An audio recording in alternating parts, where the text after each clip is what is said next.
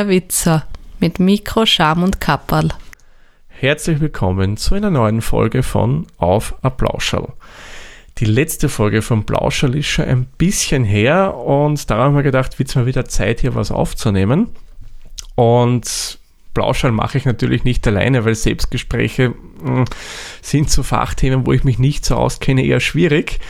Und heute möchte ich mal ein ganz spezielles Thema hier präsentieren. Und zwar wollen wir uns gemeinsam anschauen, was macht denn so ein Dirigent überhaupt? Wir kennen das natürlich von diversen klassischen Konzerten. Und viele fragen sich, inklusive mir auch, was genau die Aufgabe vom Dirigent ist, wie man das wird und so weiter. Und dazu habe ich mir einen Experten eingeladen und der kennt sich wirklich sehr, sehr gut aus, nämlich der Christian, der auch im Internet bekannt ist als Oboman. Servus Christian, grüß dich. Servus Thomas, grüß dich nach Wien. Schöne Grüße in den Allgäu, glaube ich, oder? Genau, im Allgäu bin ich. Genau, habe ich mir es richtig gemerkt. ja. ähm, Christian, nur kurz, es wird dich vielleicht nicht jeder kennen, der den Podcast hörst. Möchtest du dir ganz kurz vorstellen, wer du bist und was du so im Internet machst, woher man dich vielleicht kennen könnte? Ja, ich bin der Christian und im Internet als Oboman bekannt von dem Instrument Oboe, was ich studiert habe. Später dann noch dirigieren, da kommen wir ja nachher noch drauf. Genau. Bin Berufsmusiker, äh, spiele und dirigiere momentan ein Berufsorchester, das Bundespolizeiorchester in München ist das, komme aber eher so aus dem Bereich Symphonieorchester, Opernorchester. Und ja, da bin ich äh, fleißig tätig. Aktuelle Lage natürlich auch ausgebremst, aber das ist mein Beruf. Mhm. Und im Internet, also im Bereich Podcast, habe ich seit einigen Jahren zwei Podcasts. Das eine ist der Umwomukum Podcast, in dem ich über verschiedene Themen spreche. Camping, Musik, äh, Umzüge, Hobby äh, wie Bogenschießen aktuell. Ähm, und mein Hobby Geocaching, das habe ich ausgelagert in den Podcast Spielbrett Erde. Sehr gut, Dankeschön. Ich würde sagen, kommen wir da gleich mal zu unserem Thema. Christian, du bist ja ein sehr musikalischer Mensch. War das eigentlich von Kindheit an schon bei dir, dass dich Musik interessiert hat oder ist es erst später gekommen? Na, das ist ganz klar in der Kindheit. Ähm, ich behaupte mal sogar schon vor meiner Geburt. Man sagt ja, äh, die Babys im Bauch, wenn die Musik mitkriegen, äh, dann werden schon die Weichen gestellt. Und da meine Eltern beide sehr musikalisch sind, sehr aktiv musikalisch, keine Berufsmusiker, leidenschaftliche Hobbymusiker, äh, vermute ich, dass also da schon was abgefärbt hat, denn die sind da auch schon immer jeden Dienstag in die Orchesterprobe gegangen und haben Querflöte und Cello gespielt. Mhm. Ja, und natürlich in so einem musikalischen Haushalt äh, kriegt man dann einfach die Musik mit, vornehmlich die klassische Musik. Mhm. Mein Vater hat gerade am Wochenende, wenn er zu Hause war, eigentlich im ganzen Haus immer äh, klassische Musik laufen gehabt. Vornehmlich damals diese Live-Schaltungen nach Wien. Ah. Sonntagskonzert der Wiener Philharmoniker mhm. wurde im Fernsehen live übertragen und Sensation Stereo im Radio. Fernsehen gab es ja kein Stereo zu der Zeit. Mhm. Und das hat, hat halt dann wirklich besonders toll geklungen. Das ist jetzt so das Erste, äh, wo ich mich so an Musik erinnern kann, dass mhm. die auf mich gewirkt hat. Und da waren halt Leonard Bernstein und, und, und wie sie alle heißen, immer die, die Dirigenten damals in Wien. Mhm. Und das habe ich geguckt und gehört. Und da ging es also los, mein Interesse für klassische Musik. Ach, okay. Und so das erste Instrument, das du gemacht hast, war das so, wie es bei vielen Kindern ist, klassisch die Blockflöte, oder hast du mit einem anderen Instrument angefangen? Tatsächlich ist es die Blockflöte. Meine Mutter hat als Hobby-Blockflötenlehrerin äh, im ganzen Siedlungsbereich, äh, die ganzen äh, Kinder in Blockflöte unterrichtet. Mhm. Und da blieb es natürlich nicht aus, dass ich gleich von Anfang an auch als ja als Prototyp Schüler sozusagen herhalten musste und durfte. Es hat mir aber auch Spaß gemacht. Ähm, Blockflöte war einfach bekannt. Sie hat es äh, sehr schön gespielt und ich habe es da mitgemacht. Da war ich, ich glaube, fünf Jahre alt. Oh, so früh schon, nicht schlecht. Geht das mit fünf Jahren, dass man das wirklich schon alles bei der Blockflöte greifen kann oder gibt es da auch unterschiedliche Varianten, also ein bisschen größer oder kleinere? Es geht mittlerweile sogar kleiner. Ich habe ja dann später auch Blockflöte unterrichtet an Musikschulen. Ähm, da gibt es dann auch, man traditionell beginnt man mit der Sopranblockflöte. Äh, Sollten es ganz kleine Fingerchen sein und wirklich jemand mit drei oder vier schon äh, das probieren wollen, kann man ihm auch die Sop äh, Sopranino geben. Mhm. Da ist einfach der Lochabstand kleiner. Das habe ich in ein oder anderen Fall gemacht. Aber in der Regel so Vorschulalter, erste Klasse, so in dem Bereich, ist eine gute Zeit, um mit Blockflöte anzufangen. Ah, okay. Ist dann bei dir vorerst bei Blockflöte geblieben oder hast du irgendwann Interesse auch an anderen Instrumenten dann entwickelt, dass du sagst, okay, jetzt möchte ich mal Streichinstrument probieren oder ein Tasteninstrument, also ein Klavier zum Beispiel? Ja, das Klavier kam dann mit sieben Jahren dazu. Mhm. Mein Vater hat neben dem Cello auch sehr schön immer Klavier gespielt. Und wenn er abends von der Arbeit heimgekommen ist, er ist eigentlich Bauingenieur, Statiker. Mhm. Und dann kam er heim, erst ein bisschen schlafen, ein paar Minuten, Powernap und dann das Cello in die Hand nehmen oder eben auch das Klavier. Und da war dann recht schnell klar, dass ich auch Klavier spielen möchte. Das Instrument war ja da, ein schönes Klavier. Mhm. Klavierlehrer waren auch in der Gegend. Also mein Vater hat mich nicht unterrichtet, sondern habe dann gleich vernünftigen Klavierlehrer, Klavierlehrerin bekommen. Und ja, mit sieben ging es dann mit Klavier los. Ah, schön. Cool. Habt ihr dann auch vierhändig gespielt? Ich nehme an, wenn dein Vater ja sehr begeisterter Klavierspieler war und ich, du ja auch sicher ein musikalisches Talent hast, wirst du da sicherlich leicht reingekommen sein in die Sache, oder? Auf jeden Fall vierhändig. Und als ich dann später ein bisschen besser war, natürlich auch schon äh, irgendwelche Klaviertrios, also mit Klavier, Querflöte, Cello, also Hausmusik war da immer mhm. angesagt. schön.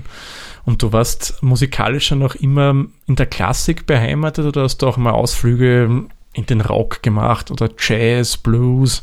Gibt es so viele Stile? Also bei meinen Eltern kam diese Musik überhaupt nicht vor. Mhm.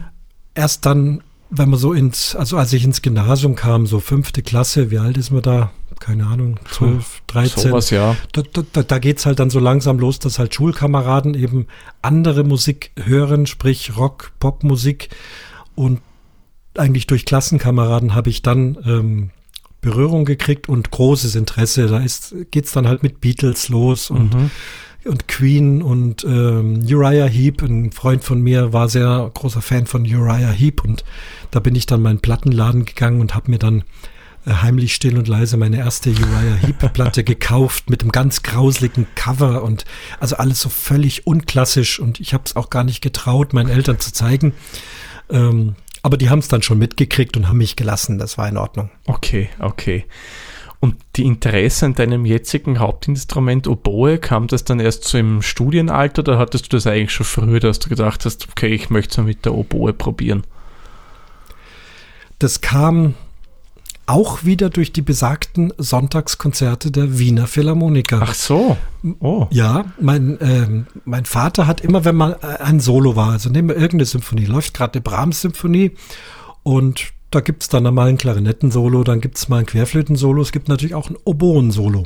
Mhm. Und weil die Oboe ja eher etwas Exotisches war, also Querflöte konnte ich raushören. Klar, meine Mutter hat Querflöte gespielt, dann wusste ich sofort, das ist Querflöte oder das sind die Streicher. Aber mhm. wenn dann eben gerade dieses prägnante Oboen-Solo kam, dann hat er immer gefragt, was ist das? Und ich wusste dann relativ bald, das ist Oboe. Und das hat mich auch vom Klang her schon von kleinstem Alter an total fasziniert. Mhm, okay. Die waren eigentlich sehr ausschlaggebend, die Wiener Philharmoniker, für dich und deine jetzige Karriere dann, oder? Kann man auf jeden Fall sagen, weil wie gesagt, die haben damals schon die äh, in Anführungsstrichen modernen Medien genutzt, wie ich es gesagt mhm. habe. Live-Übertragungen im Fernsehen, andere Orchester kann ich mich nicht erinnern. Es kann sein, dass die Berliner Philharmoniker, die waren dann schon auch zu sehen. Klar, natürlich diese Karajan-Aufnahmen, ja. äh, die sind natürlich bei uns auch gelaufen. Aber dieses Live-Konzert, äh, live aus Wien, jetzt äh, spielen die da und wir können das zu Hause in München sehen und ich kann es auch noch im Radio hören mit einem schönen Klang, sprich Stereoklang. Ja. Das, das war echt prägend. Und da hast du halt die Oboe auch schön gehört. Sie hat einfach auch auf der Stereoanlage von meinem Vater gut geklungen. Mhm. Und so hat sich das eingeprägt. Hm, toll. Hast du die euch auch live damals schon gesehen?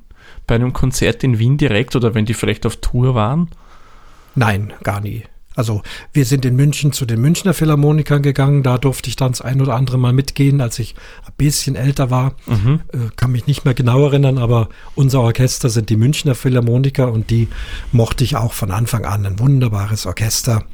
Und das hat dann weiter geprägt. Da hat dann eben auch die Oboe schön gespielt und mhm. da war mhm. klar, also sobald, sobald es geht, dann muss ich das machen. Okay. Ähm, eine Frage noch, bevor wir zum eigentlichen Hauptthema kommen, es ist mir jetzt so gerade in mir aufgekommen, Orchester. Gibt es eigentlich eine Definition von einem Orchester, das besagt, okay, das muss aus mindestens so und so viel Musikern bestehen, äh, die zumindest so und so viel Streicher haben und so und so viel Querflöten, Oboen, Harfe, was auch immer, oder ist es mehr oder weniger was frei definierbares? Das ist lustig. Die Frage ist kürzlich mal im Reidinger Podcast, wer den kennt, äh, aufgetaucht. Und da habe ich dann einen Audiokommentar dazu geschickt. Hast du da? Ähm, ah, ja, stimmt, ich, ja.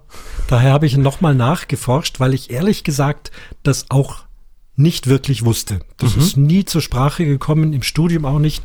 Ganz ehrlich, ich weiß nicht, woher der Name Orchester kommt. Aber man googelt nach.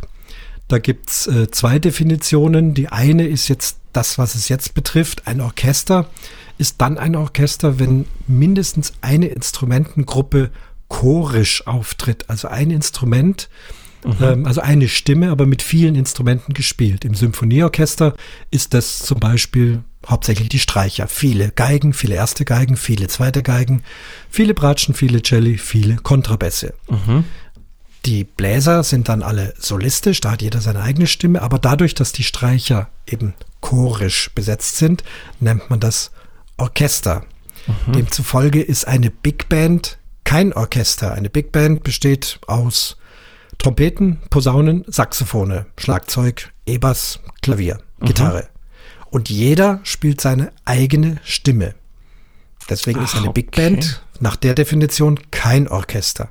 Mhm. So mit der Blasmusikkapelle dann eigentlich auch nicht, oder? Doch, die Blasmusik ist ein Orchester, denn da sind mhm. mindestens die Klarinetten deutlich chorisch ver verwendet. Ach, stimmt, ja. Mindestens fünf, sechs erste Klarinetten, zweite Klarinetten, dritte Klarinetten. Dann hat man bei, ähm, zumindest bei den Amateurorchestern, auch viele Flöten, die ein oder zwei Stimmen spielen. Mhm. Selbst bei den Trompeten ist es oft so, dass mehrere die erste und die zweite Stimme spielen. Also ein Blasorchester, ja, so heißt es ja auch. Ja. Blasorchester ist definitiv ein Orchester. Ach, okay, ja gut. Spannend. Also das wusste ich nicht, dass das Chorische mehr oder weniger hier ausschlaggebend ist. Und der Begriff selber kommt mal ja. wieder aus dem Griechischen. Hm. Da war das Orchester nicht die Musiker, die gespielt haben, sondern ein halbrunder Platz vor den Musikern, auf dem man tanzen konnte. Und dieser Platz nannte sich äh, in Anlehnung an Griechisch, kann jetzt kein Griechisch, das ist eben das Orchester. Ach, okay, von daher kommt es. Ja. Wie so oft irgendwo abgeleitet. Genau. Okay, dann würde ich sagen, kommen wir langsam zu unserem Hauptthema, dem Dirigenten. Du bist ja aktiver Dirigent. Kam der mhm. Wunsch, das zu tun oder sich für das Thema zu interessieren, bei dir auch schon zur Zeit relativ früh wieder musiziert, also als Kind, als Jugendlicher? Oder kam das erst eigentlich während deines Studiums der Oboe? Es kam witzigerweise durch die Rockmusik. Durch die Rockmusik? Ganz ungewöhnlich. Genau, ganz ungewöhnlich. Also ja. bei mir ist sowieso alles ungewöhnlich. Ich bin überhaupt nicht normal. alles anders immer. Also, äh, und zwar, das war die Zeit so mit 15, 16. Äh, ich hatte, wie gesagt, Blockflöte gespielt, Klavier gespielt, mit 15 dann die Oboe angefangen.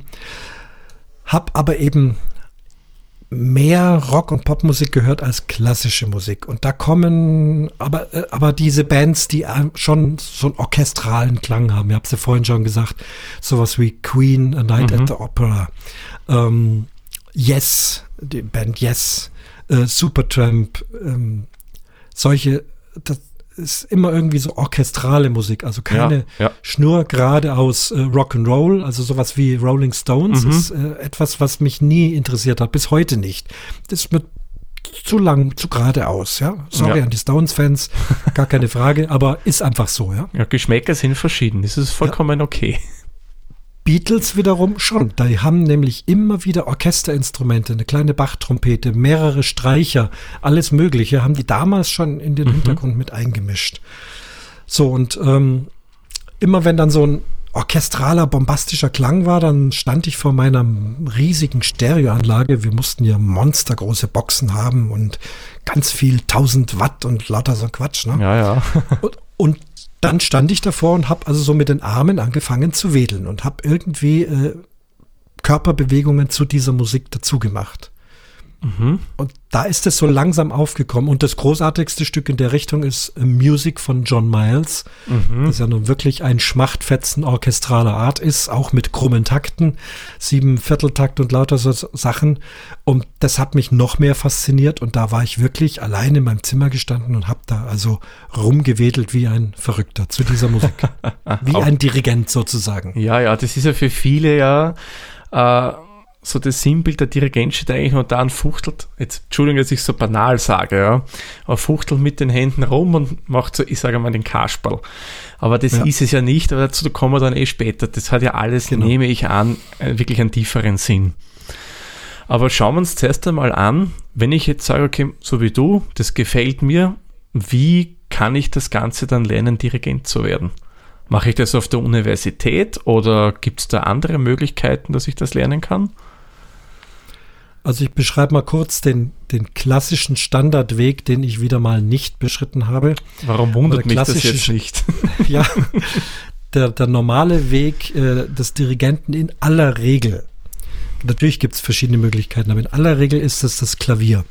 Das Klavier ist äh, für einen Dirigenten unabdingbar und wer richtig Dirigent als Beruf im Sinne Kapellmeister, ähm, mit Schwerpunkt Opern dirigieren. Der muss sehr gut Klavier spielen können, weil mit dem Klavier hast du praktisch das komplette Orchester vor dir. Du kannst alle Stimmen spielen mit deinen zehn Fingern, mhm. ähm, kannst es da vorarbeiten, ausarbeiten, die Musik verstehen, lernen und dann später aufs Orchester übertragen. Ich kenne den Prozentsatz nicht, aber ein sehr hoher Prozentsatz von klassischen Orchestern und Operndirigenten kommen vom Klavier und zwar vom sehr, sehr guten Klavier.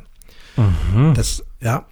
So, und dann, äh, wenn man da sich vorbereitet, dann muss man genauso eine Aufnahmeprüfung an einer Musikhochschule machen. Man muss schon ein bisschen dirigieren können. So die Grundschlagarten muss man zeigen können. Man muss sehr viel Klavier spielen. Nicht nur Beethoven-Sonaten, sondern auch schon leichtere Stücke aus einer Partitur herausspielen. Das heißt, man mhm. hat da so 10, 12, 15 Zeilen in verschiedenen Schlüsseln und das muss man alles gleichzeitig lesen können und aufs Klavier übertragen. Eine Puh. Sache, die wirklich, wirklich verdammt schwer ist. Ähm, wenn man das alles kann, dann kann man die Aufnahmeprüfung bestehen und dann studiert man klassisch Kapellmeister mit allen Theorie- und Praxisfächern, bis man dann am Schluss eben seinen Abschluss macht, so mhm. wie die Instrumentalisten auch. Und dann ist man, der Beruf, die Berufsbezeichnung ist diplomierter Kapellmeister und dann fängt man an in einem Opernhaus, meistens dann wieder als Klavierspieler, als sogenannter Korrepetitor, der also auf dem mhm. Klavier die Sänger begleitet, damit die üben können. Und nach und nach werden dann diese Leute, dürfen sie auch mal schon mal eine Orchesterprobe dirigieren, mal eine kleine Operette dirigieren. Und so arbeitet man sich halt langsam hoch.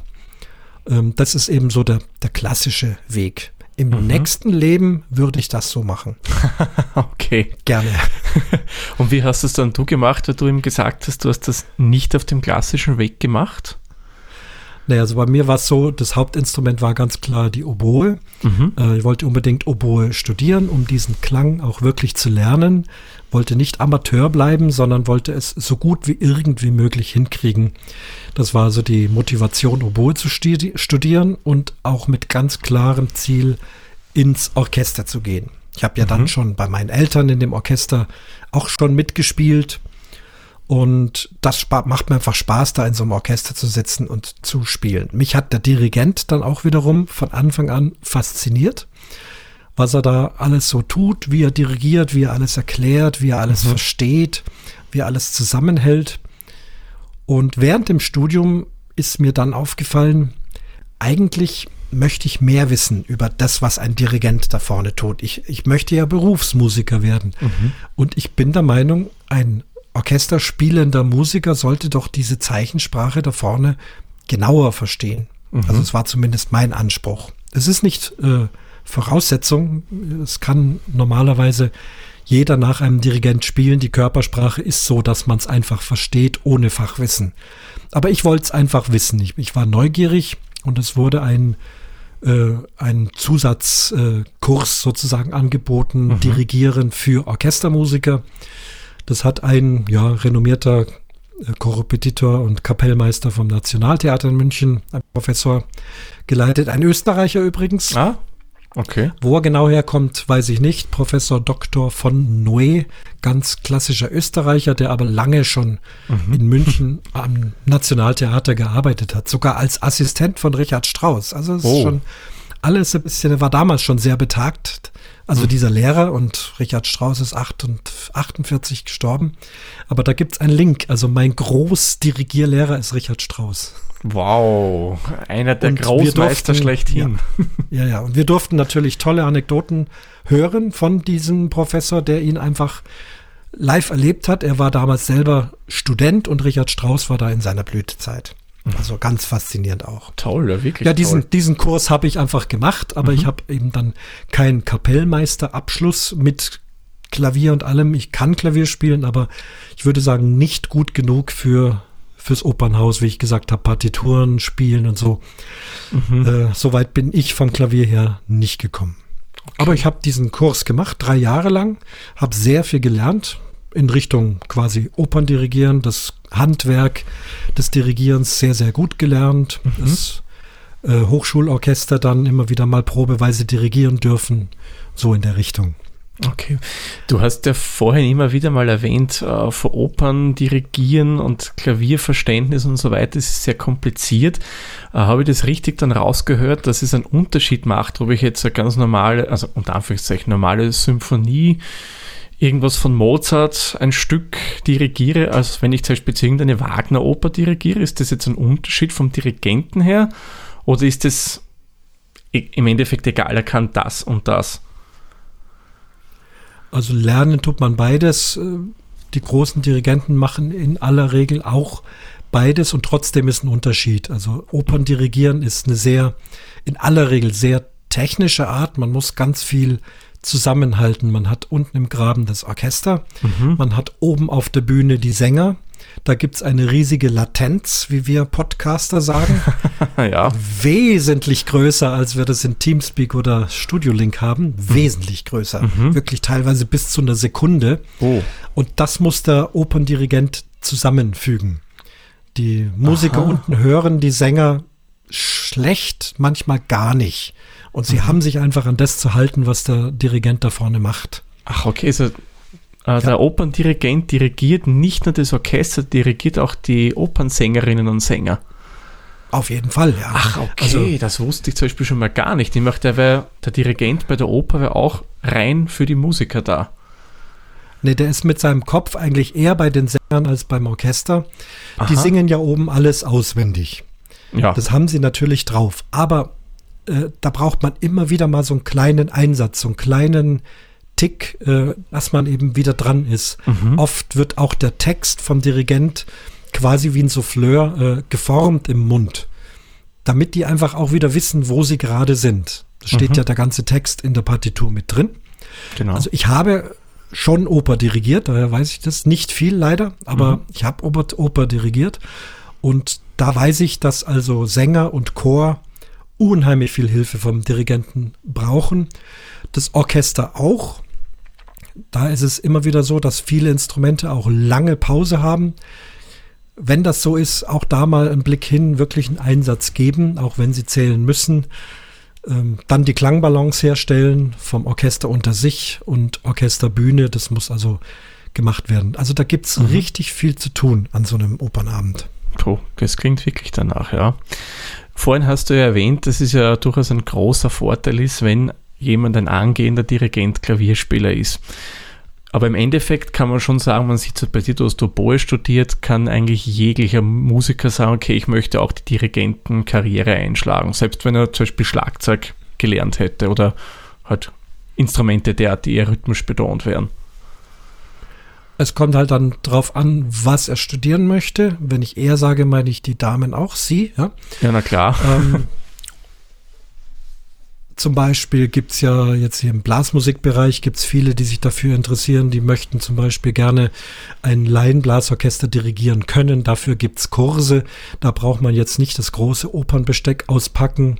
Klavier mhm. hilft da auch, aber wenn man nicht Klavier spielen kann, dann wird das da in aller Regel zugelassen. Aber der Standardweg, äh, Oper, Symphonie, Orchester, Dirigent an der Musikhochschule, da geht ohne Klavier gar nichts. Okay, okay. Also auf gar keinen Fall. Da sollte man es auf alle Fälle können. Okay, gut. Ja. So, jetzt kommen wir mal zum Thema, was macht denn der Dirigent überhaupt? Wie wir ja vorher schon gesagt haben, für viele ist der Dirigent einer, der, man kennt es vom Neujahrskonzert der Wiener Philharmoniker, der macht vor allem bei einem Lied, beim Radetzky-Marsch, so ein bisschen Spaß auch mit dem Publikum und sonst steht er da, fruchtelt mit den Armen, jetzt wirklich übertrieben und sehr laienhaft formuliert und tut ein bisschen das rüberbeugen und hat auch ein bisschen so Mimik und Gestikbau damit ein. Das schaut gut aus, aber es hat, nehme ich an, für die Musiker ja auch einen tieferen Sinn. Da würde mich interessieren, was genau macht er da eigentlich damit? Was will er den Musikern zeigen? Also ein Dirigent, wir gehen jetzt mal vom Berufsorchester aus, aber mhm. auch bei den Amateurorchestern stimmt das auch äh, mit gewissen Abstrichen. Ähm, alle Musiker haben die Noten da, wissen, was sie zu spielen haben und die Profis äh, erst recht spielen auch alles richtig. Mhm. Und da kommt dann oft der Einwand, ja, dann braucht es ja keinen Dirigent mehr. Nun ein Orchester von 50, 60, 70 Leute, aber selbst 25, 30, äh, die sitzen ja nicht alle an derselben Stelle. Die haben eine gewisse Sitzordnung, die haben eine gewisse Akustik, so wie ich es vorhin bei der Oper gesagt habe, äh, wo man die Sänger nicht gut hört in einem Orchester, wenn ich jetzt erste Geige ganz links hinten sitze, kann ich nicht mehr gut hören, was ganz schräg rechts hinten zum Beispiel das zweite Fagott spielt. Mhm. Also es ist einfach nicht zu hören. Trotzdem muss es zusammen sein. Das heißt, die erste Aufgabe ist von dem Dirigenten einfach den ganzen Laden zusammenzuhalten, äh, anzuzeigen, äh, wann es losgeht natürlich, mhm. äh, welches Tempo, das alles steuern durch, durch, durch den Taktstock, durch vorgefertigte Zeichen, die also jeder Musiker dann kennt. Äh, wo beginnt ein Takt? Äh, wo sind wir gerade? Solche äh, banalen Dinge. Und dann ist es aber auch Klangbalance ganz wichtig. Wie gesagt, weil mhm. da drüben die Geige sagt, kann nicht abschätzen, ob sie zu laut oder zu leise ist oder die Klarinette oder die Pauke. Das läuft alles zentral in der Mitte vorne beim Dirigent zusammen. Mhm. Und er muss mit Zeichen steuern. Achtung, Trompeten leiser, Cello lauter, Oboe früher und so weiter und so fort. Da gibt es also ständig ganz viel Feintuning zu machen, auch bei den Profis. Mhm. Die können noch so viel Profis sein, sie können einfach bestimmte Dinge nicht hören. Ja, klar, klar. Und dafür ist der Dirigent da. Natürlich gibt es große Strecken, wo ein Orchester relativ gut einfach vorwärts spielen kann. Du hast vorhin den Radetzky-Marsch mhm. äh, erwähnt. Das ist jetzt natürlich ein sehr rhythmusbetontes, gleichförmiges Stück, eben ein Marsch, genau. sehr gesteuert von Schlagzeug. Ganz ehrlich, da brauche ich keinen Takt mehr schlagen im Sinne von, dass die jetzt nicht wissen, wie es weitergeht. Ja, klar. ähm, sowas kann ein Orchester mehr oder weniger tatsächlich alleine spielen. Das ist gar keine Frage. Deswegen kann sich beim Neujahrskonzert der Dirigent da auch Faxen erlauben, mhm. die dann in dem Fall auch nett sind fürs Publikum. Und da kommen wir zu einem ganz wichtigen Satz, den mein damaliger österreichischer Professor gesagt hat. Der Dirigent ist auch fürs Publikum da. Mhm. Also das okay. ist tatsächlich so. Und zwar beim Symphonieorchester hauptsächlich, beim Opernorchester weniger. Da sieht man ja vom Dirigent auch nicht allzu viel vom mhm. Publikum mhm. aus. Beim Symphonieorchester sieht man ihn komplett. Er steht zentral in der Mitte, er ist die zentrale Figur. Und da hilft es schon, wenn ein Horn in einer Brahms-Symphonie ein wunderschönes Solo beginnt. Ähm, und der Hornist auch genau weiß, dass er jetzt dran ist. Der braucht nicht wirklich jetzt einen, einen großen Einsatz dass er nicht wüsste, wo er spielen soll. Trotzdem gibt es eine einladende Geste vom Dirigent. Erstens, um dem mhm. Hornisten jetzt in dem Fall eine gewisse Sicherheit auch zu geben, es ist wirklich jetzt. Und zweitens, ähm, wenn du als Publikum jetzt mit der Hand siehst, oh, der deutet zum Horn, da ist was, dann nehme ich als Zuhörer auch wahr, oder mehr wahr, dass jetzt ein Hornsolo ist. Man kann ja nie immer mhm. alles auffassen. Und der Dirigent dirigiert auch das Publikum. Er zeigt dem Publikum, was sie jetzt zu hören haben. Ah, das, so habe ich das zum Beispiel noch überhaupt nicht gesehen, dass das mehr oder weniger auch Ja. das Publikum von der Aufmerksamkeit her lenkt. Auf jeden Fall. Das ist sehr spannend. Und du hast ja vorher gesagt, äh, mit dem Taktstock gibt der Dirigent den Takt vor.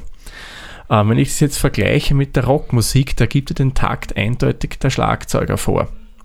Ja. Ähm, ist es beim Orchester nicht auch so, dass das Schlagwerk, also Pauke, was es dann noch alles gibt, da kenne ich mich leider zu wenig aus, dass die denn in der Regel den Takt vorgeben oder geht es wirklich rein vom Dirigenten, aus der mehr oder weniger das Schlagwerk, ich sage einmal, steuert durch den Taktstock?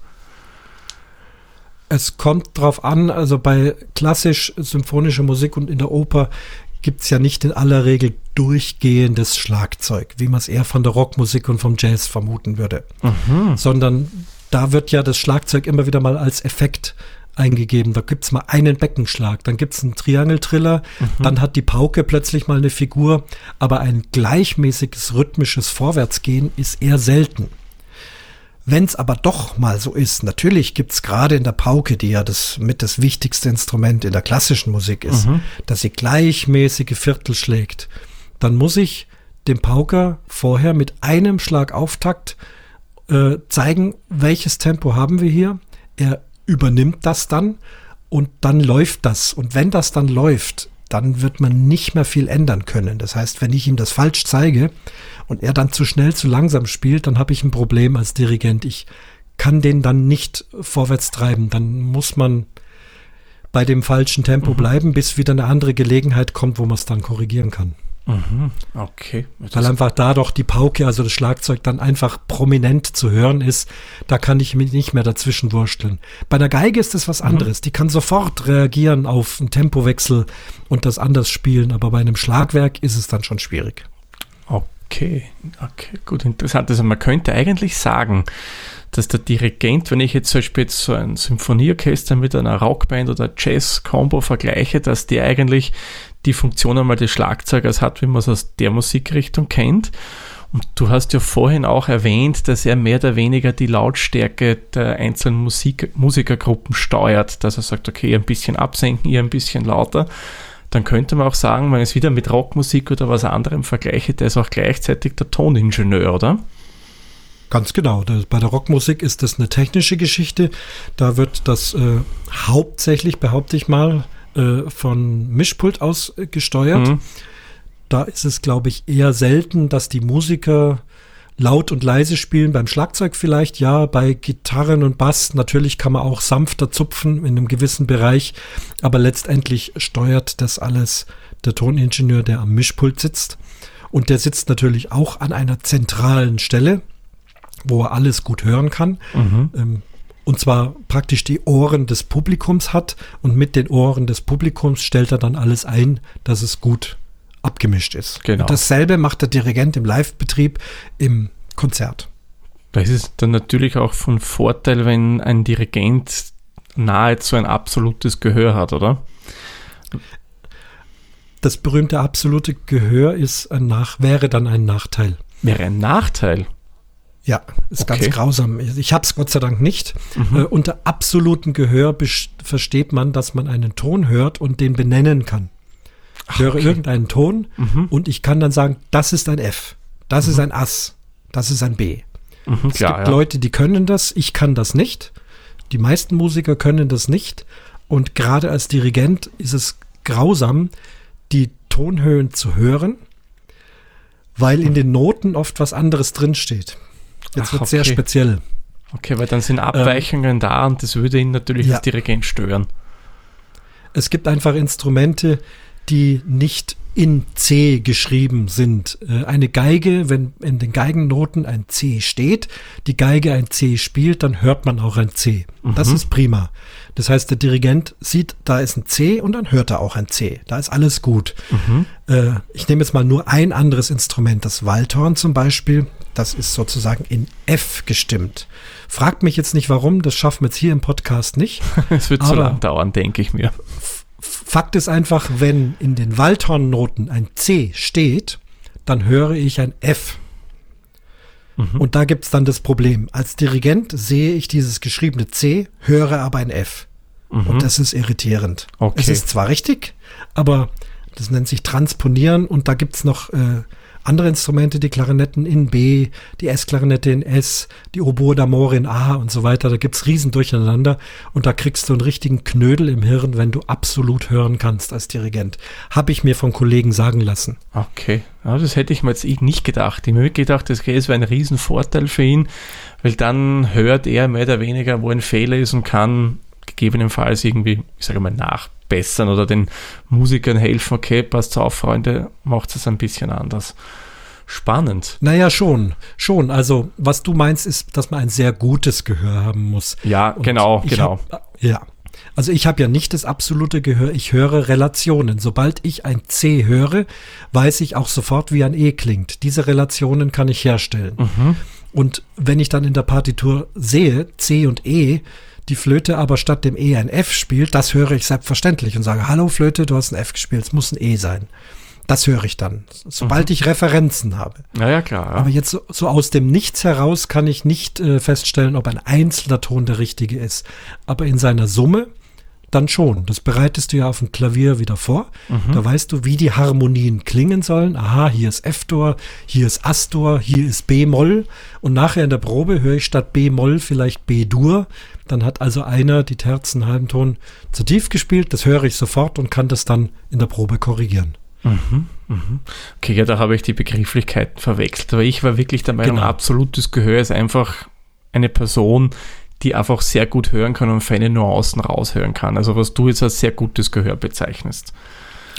Das ist das so. Und natürlich ist das auch ein Studienfach für alle mhm. Musiker. Das nennt sich Gehörbildung.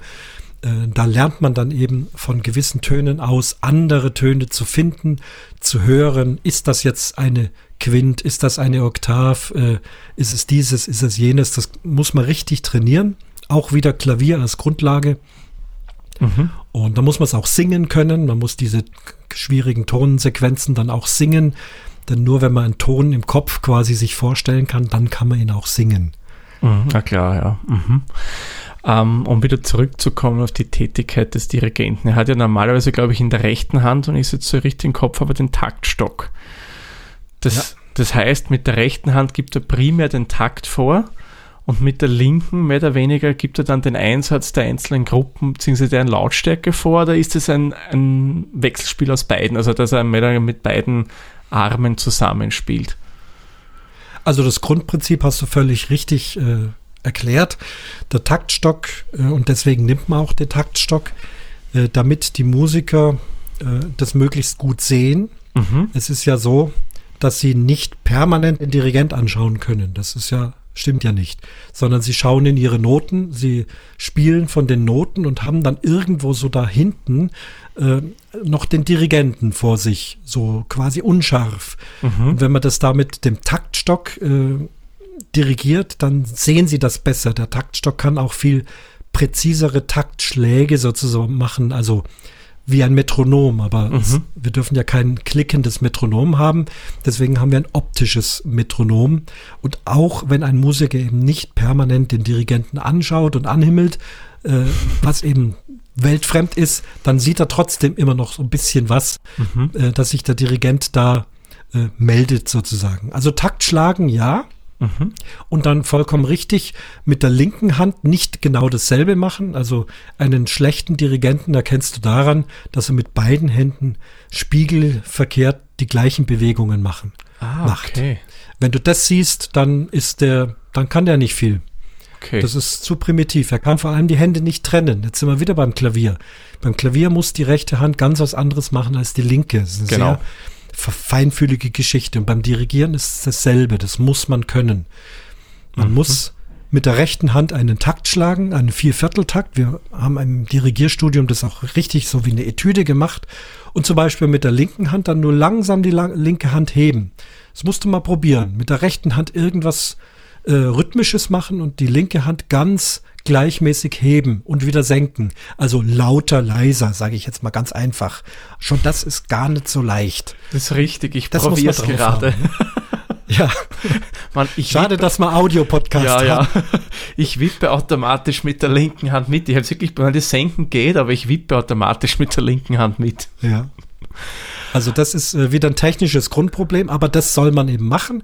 Mit der rechten Hand schlage ich jetzt meinetwegen einen Takt, auch gerade wenn es notwendig sein sollte, um ein Tempo wirklich gut zusammenzuhalten. Und mit der linken Hand gebe ich jetzt einen Einsatz ans Horn. Ich äh, zeige bestimmten Instrumenten, sie müssen leiser spielen. Ich zeige musikalische ähm, Klangcharakteren, weich, hart, kurz, lang äh, und vieles, vieles mehr. Alles mit der linken Hand. Mhm. Gibt es eigentlich, ähm, wenn ich jetzt den Takt schlage mit der rechten Hand, so macht es einen Unterschied, ob ich senkrecht oder waagerecht den, den Taktstock bewege oder ist es mehr oder weniger so der persönliche Stil, die persönliche Note eines jeden Dirigenten, wie er das angibt? Also persönlicher Stil und persönliche Noten gibt es selbstverständlich. Äh, Dirigieren ist Körpersprache. Mhm. Und äh, es kann nicht jeder Dirigent werden. Es kann nur der Dirigent werden, der in der Lage ist, mit seinem Körper, mit seiner Körpersprache äh, diese Idee auf Musiker zu übertragen. Mhm. Aber äh, das, was der Taktstock macht, da gibt es schon eine weltweit äh, grundsätzliche Konvention, wie ein Viervierteltakt anzuzeigen ist, wie ein Dreivierteltakt anzuzeigen ist. Ähm, das sind senkrechte und waagrechte Bewegungen. Mhm. Wir haben ja im Viervierteltakt vier Schläge. Eins, genau. zwei, drei und vier. Der Schlag eins ist auch der schwerste, das weiß jeder, aber wenn er ein Kinderlied singt, dann ist der erste Ton so der die Betonung. Mhm. Und weil das mit Schwerkraft zu tun hat, geht dieser Schlag nach unten. Der Schlag nach unten ist die Eins. Mhm. Dann kommt ein leichter Schlag locker nach links, ein etwas schwererer äh, Schlag drei nach rechts dann die vier locker nach oben, um von oben dann wieder runterzufallen in die nächste Eins. Das ist jetzt mal so ganz grundsätzlich Aha. primitiv gesagt. ja, ja. Ja. Okay, und beim Dreivierteltakt ist halt dann ein bisschen anderes Bewegungsmuster. Dann fehlt, fehlt ein Schlag. Die ja, Eins geht immer runter. Mhm. Die zwei geht dann schon nach rechts. Der linke fällt einfach weg. Die zwei geht nach rechts. Mhm. Die drei ist der Auftakt nach oben zum nächsten Takt. Dann fällt er wieder runter. Dann haben wir wieder eine Eins. Okay. Was mir auch oft aufgefallen ist, dass viele Dirigenten sich ja wirklich mit dem kompletten Körper bewegen. Die beugen sich nach links, nach rechts, nach vor und so weiter. Ähm, ist das jetzt auch wieder eher eine, eine persönliche Note des jeweiligen Dirigenten, weil sie in Hanno Kur wird das anders machen, als du es zum Beispiel jetzt machst? Äh, oder hat das auch einen tieferen Sinn, dass er sich einmal mehr nach links beugt und dann nach rechts beugt? Das ist alles Teil der Körpersprache, der individuellen Körpersprache. Okay. Aber auch da gibt es schon ähm, ja, Geheimnisse sozusagen, die man im Dirigierstudium lernt, weil man einfach rausgefunden hat, welche, welcher Körperausdruck überträgt sich automatisch auf Musiker, ohne dass die das merken. Die müssen das ja alles nicht wissen, was mhm. du da vorne tust. Sie, sie machen es instinktiv dann richtig. Also wenn ich mit äh, runterhängenden Schultern einen Grundtakt schlage, ähm, direkt vor meinem Bauch, das nennt sich dann so das, das Haus, das ist so ein kleines Kastel, ein imaginäres Kastel mhm. vor dem Bauch, äh, unten locker die, die Hände ganz nah bei sich, dann ist das so ein grundsätzlicher Ablauf dieser Musik. Wenn man in diesem Kästchen bleibt, dann läuft die Musik dahin. Der Musiker weiß auch, das läuft alles gut. Hier brauche ich auch nicht viel gucken auf den Dirigent, weil man kann ja spielen. Und wenn ich dann dieses Haus verlasse, nach oben hin zum Beispiel, dann merken die Musiker, oh, jetzt ist was los. Was ist mhm. da los? Ah, stärker oder irgend, irgendetwas. Oder nach rechts, nach links ausbreite und dann langsam ziehe ich mich wieder zurück in das Haus. Dann merken die, ah, jetzt geht es wieder zur Normalität zurück. Mhm. Das hat man mal rausgefunden. Das wissen viele Musiker nicht. Aber wenn man das beachtet als Dirigent, dann ist man ein guter Dirigent. Wenn man jetzt von vornherein die Hände weit weggestreckt hat vor sich oder ganz nach oben mit hochgezogenen Schultern, dann wird das eine grässlich klingende Musik. Das ist erwiesen. Das, ist, das klingt okay. nicht schön. Mhm. Also das ist wirklich sehr viel Körpersprache, die der Musiker mehr oder weniger indirekt versteht. Ja. Okay. Du hast ja vorhin auch erwähnt, dass äh, ein Dirigent zum Beispiel mal ein Stück am Klavier vorspielt, habe ich das dann somit richtig verstanden, dass ein Dirigent, wenn ein, ein Konzert dirigiert, sich auch mal dementsprechend darauf vorbereitet, dass er A, die Stücke vielleicht auch selbst aussucht? Oder macht er das mit den Musikern, beziehungsweise B, dann die ausgewählten Stücke auch mal selbst am Klavier durchspielt und sich das mal so durch den Kopf gehen lässt und sich dann das Arrangement der Musiker mehr oder weniger zusammenstellt? Oder sehe ich das jetzt komplett falsch? Das ist tatsächlich nicht die Praxis. Also, dass man den Musikern weder Amateuren noch Profis äh, etwas am Klavier vorspielt, äh, wird nicht gemacht. Es gab Zeiten, da haben manche Dirigenten tatsächlich ein Klavier direkt bei sich gehabt, um mal eine einzelne Stelle vorzuspielen, wie sie sich vorstellen. Mhm. Aber das ist ja dann auch immer recht zeitaufwendig, dann einen Schritt runterzutreten, ans Klavier zu gehen. Die meisten äh, singen vor, was aber sehr gefährlich ist, weil wenn man vorsingt, kann man eigentlich nur falsch machen, weil man kann nicht so singen, wie eine Posaune spielt hm, und wird schwierig. auch gerade bei den, bei den Profis sofort äh, beim Wort genommen, wenn man dann selber äh, sagt, hier müsst ihr Sechzehntel spielen, da Und dann sagt er sofort, ja, das war aber, das waren ja 32. Das heißt, da da. also, ein Grundsatz ist nicht singen. Erklären, dirigieren und die Leute spielen lassen. Ist aber ganz, ganz schwierig. Man ist immer wieder versucht, ähm, das, was man erklären möchte, zu, in Worte zu fassen oder vorzusingen. Mhm. Aber beides sollte man als Dirigent möglichst wenig machen. Okay, also die Stückauswahl an sich trifft dann also auch nicht der Dirigent von einem Konzert. Wenn wir zum Beispiel das Neujahrskonzert hernehmen, macht nicht der Dirigent die Auswahl der Stücke. Ah doch, die Stückauswahl im, im Profibereich macht äh, ganz sicher der Dirigent, mhm. eventuell in Absprache mit der Intendanz, mhm. ähm, aber nicht mit den Musikern. Also im Profibereich. Okay, ja. Okay. Also da, aber wie es ganz genau äh, weiß, da war ich äh, jetzt auch nicht Mäuschen, aber ich bin sehr sicher, dass äh, die Dirigenten da das aussuchen. Anders ist es im Theater, da äh, beschließt ein Opernhaus, äh, was weiß ich, äh, Carmen äh, aufs Programm zu setzen und überlegt sich ähm, statt dem Chefdirigenten, der ja nicht immer dirigiert, jemand zu nehmen, der bekanntermaßen Carmen besonders gut dirigiert hat, schon in den letzten mhm. Jahren, den lädt man dann als Gastdirigent ein und sagt, hallo, wir würden dich gerne für diese Carmen-Produktion haben. Mhm. Also im Opernbereich ist es wieder anders. Aber im Symphonieorchesterbereich, da sucht der Dirigent das Programm vom ersten bis zum letzten Stück aus. Okay. Und seine Vorbereitungsarbeit ist es auch, dass er sich dann mal zu Hause oder wo auch immer in stille Kämmerlein setzt und dann mal die Stücke durchgeht und das sich selbst am Klavier vorspielt oder macht er das auch nicht? Doch, das, da das verwendet schon. man das Klavier. Beim Partiturstudium setzt man sich hin, schaut mal, aha, was haben denn da die Celli? Aha, die haben was Interessantes mit dem Fagott. Was ist das denn hier? Oh, das ist tatsächlich eine, eine ganz große Distan äh, Dissonanz. Das Cello hat ein C und das Fagott hat ein Cis. Äh, Probiert es nochmal aus, sagt, ja, das ist richtig und zwar hat es folgenden harmonischen Sinn, so und so. Denn in der Probe kommt dann sofort die Frage, äh, kann es sein, dass ich hier diesen komischen Ton habe? Und dann musst du es erklären können, dann musst du vorbereitet sein. Du musst sagen, ja, dieser Ton kommt daher, weil es geht von dieser Harmonie über in jene Harmonie. Und dann versteht er das und spielt es also auch. Also das gehört alles zur Vorbereitung. Mhm. Wenn du das nicht tust und stehst da vor der Partitur und dann fragt dich ein Musiker was, und dann stehst du da wie so ein Trottel und fängst also langsam zu überlegen, was ist das jetzt für eine Tonart? Mhm. Das dauert alles viel zu lang. So viel Zeit hat man nicht. Das muss man vorher wissen. Okay, okay. Mhm. Ähm, eine Frage, die mich auch brennend interessiert, ist, äh, wenn man zum Beispiel das Neujahrskonzert, das Referenzkonzert hernehmen, weil ich nehme mal an, das kennt wirklich jeder, der meinen Podcast hört, oder das ist ja wirklich eines der bekanntesten Konzerte weltweit, wenn nicht sogar das bekannteste. Da wird ja oft im Nachhinein gesagt, ja, der Dirigent, sei es jetzt, nehmen wir mal einen ganz bekannten her, den Herbert von Karajan, der hat das ganz besonders toll gemacht und der hat dem irgendwie eine spezielle Note verlieren und verliehen und der Hanno Kur, der hat das so und so gemacht. Kann man dann sagen, dass ein Dirigent irgendwie in gewisser Hinsicht einen Einfluss auf das Stück hat, wie es denn gespielt wird? dass der die Musiker dazu animieren kann, zum Beispiel jetzt, nehmen wir mal einen Strauß, zum Beispiel an der schönen blauen Donau, dass er das auf eine gewisse Weise ein bisschen anders interpretiert, dass er da vielleicht die Einsätze anders macht oder die Musiker irgendwie zu was anderem motiviert? Oder ist, sehe ich das komplett falsch, dass der da eigentlich überhaupt keinen Einfluss drauf haben kann? Doch, die haben auf jeden Fall Einfluss, allerdings interpretieren sie nicht.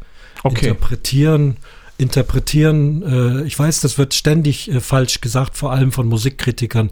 Musiker und Dirigenten sind keine Interpreten. Was ist denn ein Interpret? Äh, das ist jemand, der vielleicht vor einem Gemälde von Rembrandt steht und versucht zu erklären, was dieses Bild vielleicht bedeuten könnte. Also das heißt, er übersetzt das äh, Kunstwerk, das da steht. Ähm, Interpreter, der Übersetzer. Ja, ein mhm. Interpret ist ein Übersetzer.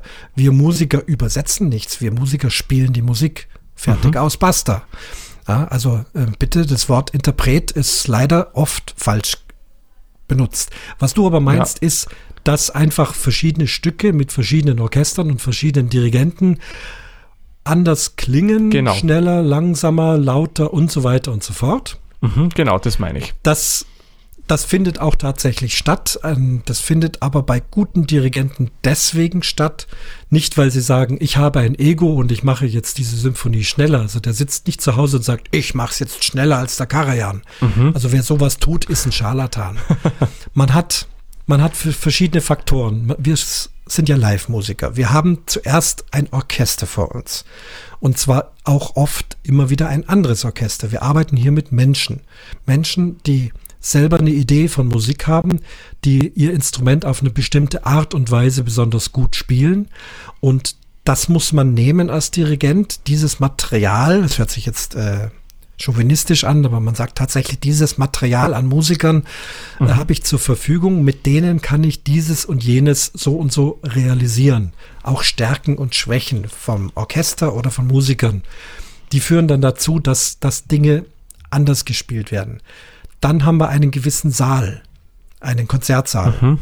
Selbst mit dem, mit dem gleichen Orchester. Ich war auf Konzertreisen oft. Da spielst du das am einen Tag schneller und am anderen Tag etwas langsamer, weil da in dem Saal mehr Nachhall war. Und je mehr Nachhall ist, desto langsamer musst, musst du spielen, weil ja sonst die Töne zu sehr ineinander klingen Aha. und am Ende ja vielleicht falsch klingen, weil da ein Ton immer noch da ist und ein anderer Ton gar nicht dazu passt, auch vom Komponist gar nicht vorgesehen war, aber mhm. du hörst den immer noch wegen dem Nachhall. Mhm. Also muss ich langsamer gehen, sonst wird das Stück falsch. Okay, also das heißt dann mehr oder weniger, wenn der Karajan mit den Philharmonikern im Musikverein in Wien spielt, würde er anders spielen, als wenn es es damals schon gegeben hätte in der Elbphilharmonie, weil dort komplett andere Akustik vorherrscht. Ganz sicher. Ah, sehr interessant. Ja. Und das hat alles nichts mit Interpretation zu tun. Ja, richtig, wird ja. also gerade von den Musikkritikern völlig verkannt und total platt. Ja, der hat das anders interpretiert und hat es 30 Sekunden schneller gespielt als der Bernstein. Das ist völliger Humbug. Das ist okay. ja, unglaublicher Quatsch. Stimmt, weil jetzt, ja. du sagst, das liest man vor allem dann in den Kritiken eben vom Neujahrskonzert, ja. wann da gesprochen wird, ja, der Dirigent, ich weiß es nicht, wer es heuer war, ich habe den Namen leider vergessen. Ich habe es gesehen, aber vergessen, wer Dirigent war. Der hat das großartig interpretierte Stück, was war, war heuer mehr Beethoven-Schwerpunkt, glaube ich, war heuer ist ja das Beethoven-Jahr Mhm. Und somit war das eigentlich, was der Kritiker geschrieben hat, kompletter Blödsinn. Ja, also es ist zumindest, sagen wir mal so, sehr, sehr flach und mit wenig äh, Wissen. Dann sollte äh, eigentlich, sollte eigentlich ein professioneller Musikkritiker auch ein Dirigent sein, weil der Dirigent oder sagen wir generell ein Musiker sein, weil der würde dann in der Regel besser verstehen. Es gibt solche, es gibt hervorragende Musikkritiker und die lassen sich dann auch nicht auf, auf sowas äh, herab, sondern die beschreiben dann doch eher, was gewesen ist an dem Abend, wie es rübergekommen ist, mhm. ähm, ob das Orchester schlichtweg gut gespielt hat oder an manchen Stellen nicht gut gespielt hat, ob der Dirigent in der Lage war, dieses Stück in diesem Saal auch richtig rüberzubringen. Mhm all diese Sachen. Aber wer sich da so einfach macht und das nur mit, äh, das war zu schnell, zu langsam, zu laut, zu leise, das, das ist mir zu einfach. Okay. Und der, ja. der Dirigent, haben wir ja gesagt, kann einmal auf das Tempo auf der einen Seite wegen der Akustik Einfluss nehmen oder weil er vielleicht Ambitionen dazu hat, wie auch immer. Aber sonst hat er irgendwie keine Möglichkeit, das Stück irgendwie ein bisschen zu variieren im schlimmsten Fall, dass man sagt, okay, er würde das jetzt transponieren, sprich einen komplett einen anderen Tonart äh, spielen lassen. Das darf er natürlich nicht oder kann er auch nicht. Nein, das ist normalerweise nicht vorgesehen. Okay, okay. Also der ist wirklich rein aufs Tempo, mehr oder weniger ausgelegt, dass er das an die Akustik des jeweiligen Konzertsaals anpasst. Ja, sicherlich gibt es noch viel mehr äh, Variationsmöglichkeiten, aber wir wollen es jetzt heute auch nicht ja. zu kompliziert machen. Wir wollen ja nicht zu sehr in die Tiefe gehen. Es geht ja darum, um mhm. zu verstehen, was daher die Dame, apropos Dame, gibt es eigentlich auch weibliche Dirigenten im professionellen Bereich? Äh, immer mehr. Ah, doch, schön. Ja, auf jeden Fall. Ähm, auch sehr gute. Mhm. Die Musik war lange eine Männerdomäne. Also gerade Wiener Philharmoniker haben jahrhundertelang nur mit Männern gespielt und ja. äh, das ist aber ein Spiegel der Gesellschaft. Wir wissen, dass äh, Frauenrechte im Allgemeinen über die Jahrhunderte äh, nach und nach besser geworden sind und heute auch noch nicht 100 Prozent. Ja. Und dasselbe ist auch im äh, Orchester. Äh, mit ja, Orchester dürfen nur Männer sein und dann nach und nach äh, Frauen. Ich habe dieses Jahr äh, das Neujahrskonzert angeschaut. Erfreulich, viele Damen, jetzt auch in Wien. Die sind noch so eine der letzten äh, Bastionen, wo man es lang noch festgehalten hat an der Tradition der Männer. Und bei den Dirigenten ähnlich. Es ist halt der Dirigent da vorne eben auch so eine ja, so eine Institution. Es ist immer noch ein Diktator sozusagen. Es ist so die letzte Bastion des Diktatortums. Das lässt sich auch kaum verändern. Mhm. Es ist einfach einer, der quasi immer noch da vorne anschafft und da eine ja stattliche Statur wieder die Optik macht macht, äh, ist sehr ausschlaggebend. Vielleicht noch mit einem großen Rauschebart gab es Zeiten äh, und sehr kräftig. Äh, damit die Musiker eben Respekt haben und vor ihm spielen. Und da war die Weiblichkeit lange Jahre ähm, einfach hinten dran, von der Statur her, von, von der Figur äh, im, im täglichen Leben. Äh, aber heutzutage ist das äh, außer Frage. Frauen dirigieren sehr gut. Sie dirigieren auch bestimmt, äh, deutlich, mit einer klaren äh, Körpersprache. Mhm ich nehme ein Beispiel, ganz schwach ist es, wenn ein Dirigent oder eine Dirigentin in die Knie geht. Da nimmt man mhm. total äh, Kraft raus aus dem Orchester. Es muss alles nur in den Händen liegen. Die Schwerkraft, die nach unten schlägt, wer da so abfedert in die Knie und, und solche Tänze macht, der, und das haben Frauen oft leider zeitlang gemacht. Mittlerweile stehen sie super gerade da mit äh, guten Körpersprache, mit einer guten Beinhaltung und äh, das überträgt sich dann einfach viel besser aufs Orchester. Mhm, verstehe, okay. Ja, es ist mir auch aufgefallen, ich kann mich noch erinnern, das war zu meiner Kindheit, da war es ein Wahnsinn, dass eine Musikerin mal bei den Philharmonikern spielen durfte. Ich glaube, das war eine, ich hoffe, ich benenne das richtig, Harfistin oder eine Dame, die die Harfe spielt. Das ist die Harfenistin. Harfenistin, ja auch, Entschuldigung. Ja, genau, ja.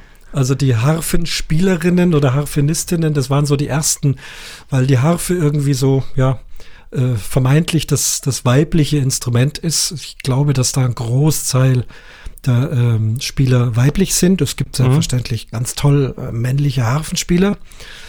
Ähm, aber mittlerweile setzt sich das durch alle Instrumente ja. durch. Wie ich angefangen habe, Oboe zu lernen, da war das undenkbar, dass Frauen oder Mädchen Oboe spielen. Das war auch eine, eine große Kraftsache zu der Zeit.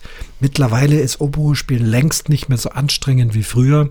Die Instrumente sind besser geworden, die Rohrblätter sind leichter geworden, trotzdem klingt alles schöner und äh, Frauen äh, an der Oboe äh, gibt's genauso jetzt mittlerweile eine ganze Menge wie bei allen Instrumenten bis hin zur Posaune. Mhm. Wir haben also eine, eine ja, schmächtig gebaute kleine Soloposaunistin in unserem Orchester. Das war vor 20, 30 Jahren noch nicht denkbar. Ja, das stimmt. Da muss ich sagen, hat sich wirklich viel zum Besseren geändert bei den großen Orchestern, dass das nicht nur rein von Männern besetzt ist. Und ja, warum auch immer man da so lange daran festgehalten hat, wie du sagst, gerade die Wiener haben da durchaus das wirklich lange praktiziert und heuer konnte man sehen, das hat sich endlich geändert, das ist kein Problem mehr. Kommen wir zu einem letzten Thema, würde ich sagen. Und zwar hat man als Dirigent irgendwie so einen gewissen beruflichen Traum? Zum Beispiel, man möchte einmal im Wiener Musikverein spielen oder man möchte einmal die Philharmoniker dirigieren, sei es die Wiener, die Berliner, wo auch immer. Gibt es da so bestimmte Wünsche und Träume, die man so als Dirigent hat? Oder die vor allem du jetzt als Dirigent hast? Ja, ich kann es von mir selber nur sagen. Es ist jetzt schon ein paar Mal angeklungen. Ich äh, denke, dass ich gut Oper dirigieren kann. Wie gesagt, mein damaliger Dirigierprofessor kam ja eben aus dieser Ecke und hat uns da speziell in dem Genre ähm, getriezt und das Handwerk beigebracht. Trotzdem bin ich nicht der klassische Kapellmeister geworden. Äh, trotzdem würde ich gerne in einem größeren Opernhaus einfach mal äh, schöne Opern, vielleicht sogar eine Wagner-Oper dirigieren. Mhm. Ja, eine Wagner-Oper dirigieren, das würde ich gerne tun. Das habe ich noch nicht gemacht. Ich habe schon äh, kleinere Opern dirigiert, auch Opern, die dann äh, speziell für Blasorchester und Bühne, Chor und, und Sänger geschrieben worden sind. Und das hat viel Spaß gemacht und das kann ich gut. Aber ich bin jetzt eben nicht äh, vom Alter her und so weiter, dass ich jetzt sagen kann, ich würde fest in ein Opernhaus wechseln. Aber wenn hier irgendjemand zuhört, ich kann super Oper dirigieren, nur her damit. Ich komme gerne in euer Theater und dirigiere gerne eine Operette oder eine Oper, was auch immer. Das würde ich gerne nochmal tun. Mhm. Okay. Gibt es da irgendeine Oper, die dich besonders reizen würde? Jetzt hast du gesagt Wagner. Gibt es von Wagner da eine spezielle, die du sagst, genau die ist es, das wäre meins? Ja, also der absolute Wagner-Traum ist Tristan. Das ist für mich und für viele andere die Wagner-Oper schlechthin, die Maßstäbe für die moderne Musik gesetzt hat, der sogenannte Tristan-Akkord, die Dissonanzen gleich am Anfang. Diese, diese Musik ist unfassbar äh, aus dieser Welt. Und Tristan habe ich gespielt, sehr oft, mhm. mit Begeisterung. Dirigieren würde ich es unglaublich gerne. Mhm. Ich glaube, ich müsste mich gar nicht viel vorbereiten. Ich glaube, ich könnte aufschlagen und loslegen. das klingt ja schön. Uh, und ja. von der Symphonie her, gibt es da irgendein Lieblingsstück, wo du sagst, du liebst es, das mit deinem Orchester zu spielen oder kannst du es gar nicht auf eins beschränken, weil dir so viele Stücke gefallen? Das ist wahnsinnig schwer, aber mein im klassischen Bereich Lieblingskomponist ist definitiv Ludwig van Beethoven. Mhm. Und ich habe alle Symphonien reichlich oft gespielt. Ich habe die Beethovens siebte Symphonie in Wien dirigiert. Mhm. Ähm, ich habe nämlich mal ein Sommersemester in Wien studiert an der Musikhochschule, habe okay. den ganzen Sommer in der Johannesgasse gewohnt, direkt da an der Kärntner Straße. Mhm. Äh, also es war eine traumhafte Zeit. Das war ein Studium Spezialschwerpunkt Wiener Klassik, also Haydn, Mozart, Beethoven. Und als Abschlusskonzert äh, durfte ich die Beethoven siebte Symphonie dirigieren, dort in der Musikhochschule. Ähm, ich würde aber gerne auch noch andere Beethoven-Symphonien dirigieren. Mit Symphonieorchester, weil mein Schwerpunkt ja seit vielen Jahren jetzt Blasorchester ist.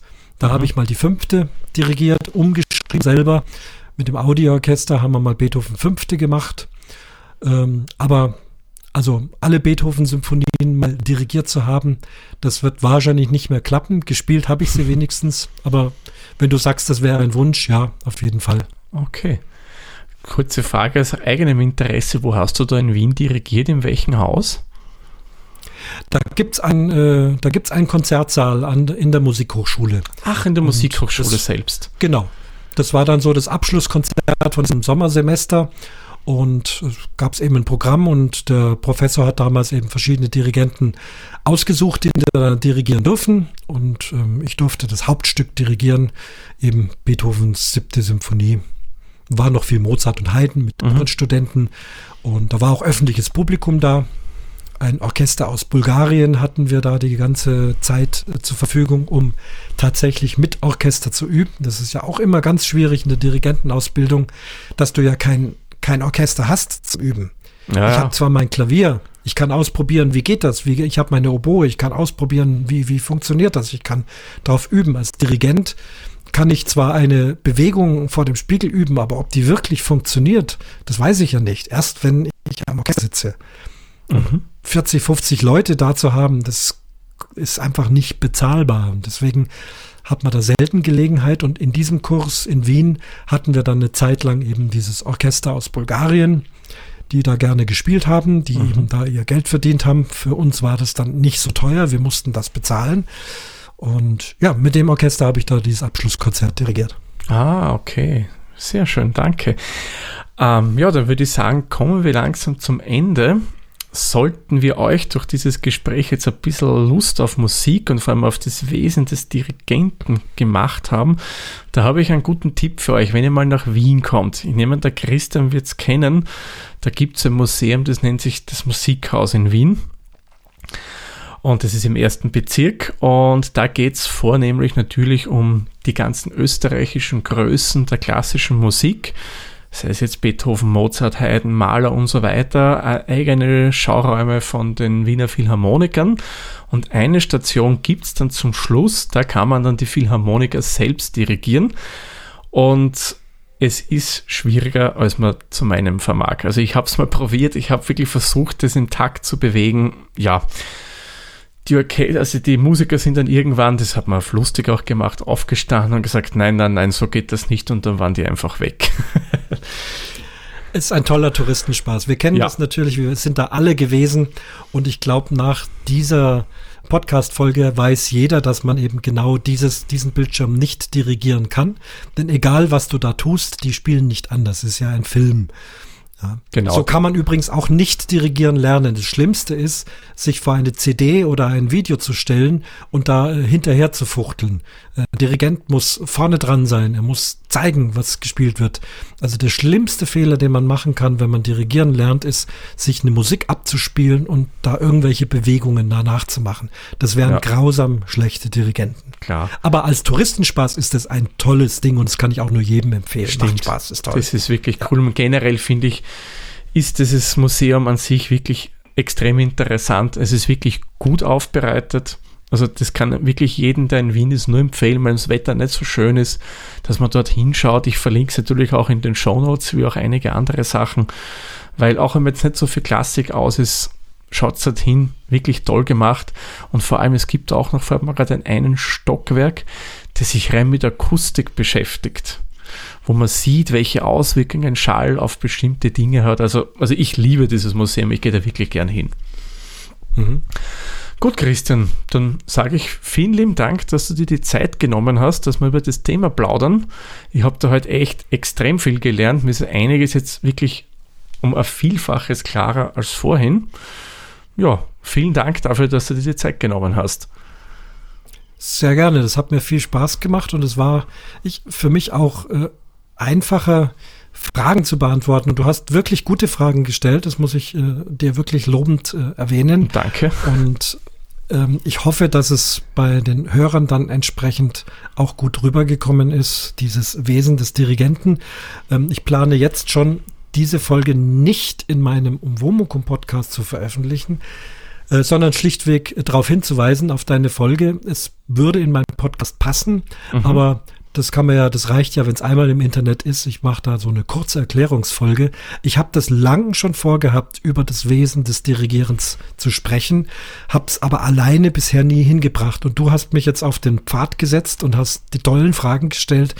und das war also wirklich ein, ein, ein großer, großer Spaß und äh, ja, sehr erbaulich und erfreulich über das Dirigieren mal wieder nachdenken zu dürfen. Ja, da hat man auch gemerkt, du warst wirklich mit Begeisterung dabei. Aber man sieht, bist einfach Vollblutmusiker und da ist man generell bei solchen Themen ja immer mit großer Begeisterung dabei. Ja, und euch sage ich wie immer, vielen lieben Dank fürs Zuhören und wir hören uns dann in der nächsten Folge wieder. Tschüss, Servus, pfiat euch. Servus aus dem Allgäu. Dieser Podcast wurde produziert von Der Witzer Nähere Informationen zur aktuellen Folge sowie weitere Podcasts findest du unter der-witzer.at.